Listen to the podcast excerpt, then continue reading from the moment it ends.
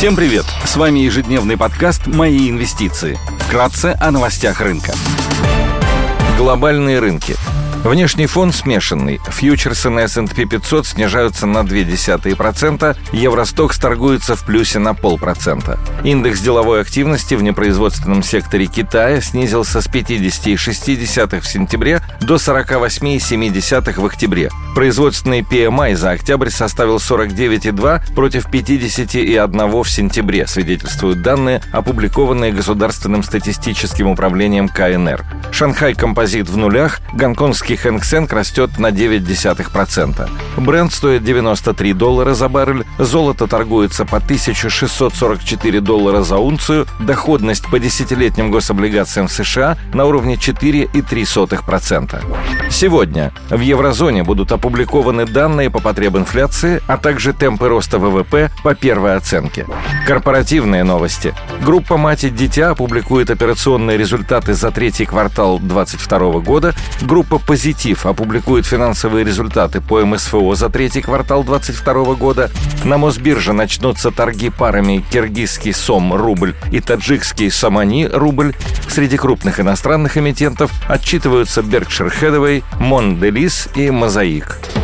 Идея дня – Русгидро, российская энергетическая компания, владелец большинства гидроэлектростанций страны, одна из крупнейших российских генерирующих компаний по установленной мощности станций и третья в мире гидрогенерирующая компания. Компания осуществляет свою деятельность в трех сегментах. Генерация, на которую приходится 28% от общей выручки, сбыт 30% от выручки и энергокомпании ДФО около 36% от выручки. Большую часть энергии компания генерирует благодаря гидроэлектростанциям, около 80%. На тепловые электростанции приходится около 20% выработки. Компания оперирует в секторе электроэнергетики и предлагает услуги первой необходимости, спрос на которые не снизится даже в периоды кризиса и спада в экономике. Компания также ведет бизнес внутри страны, что делает ее деятельность защищенной от геополитических рисков. В конце сентября было объявлено о переносе индексации тарифов на электроэнергию. С 1 декабря планируется повышение тарифов ЖКХ на 9%.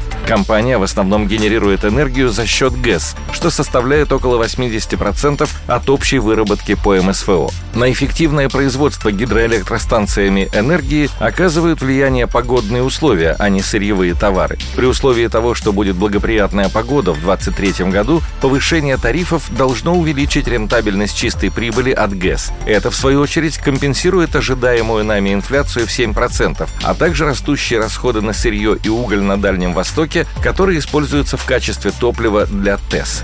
У компании низкая долговая нагрузка. Соотношение чистый долг на EBITDA составляет 0,7x. По итогам первого квартала 2022 года чистый долг снизился до 98,5 миллиардов рублей. По итогам 2022 года дивидендная доходность может составить около 9%. По результатам 2021 года компания выделила на выплату дивидендов 55% от своей чистой прибыли. Решение по дивидендным выплатам за этот год ожидается в мае 2023 года. Компания торгует торгуется с 3,5X 2023P EV на EBITDA и с 4,3X 2023P P на I, что является исторически средним значением.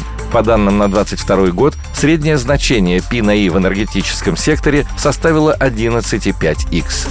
Спасибо, что слушали нас. До встречи в то же время завтра. Напоминаем, что все вышесказанное не является индивидуальной инвестиционной рекомендацией.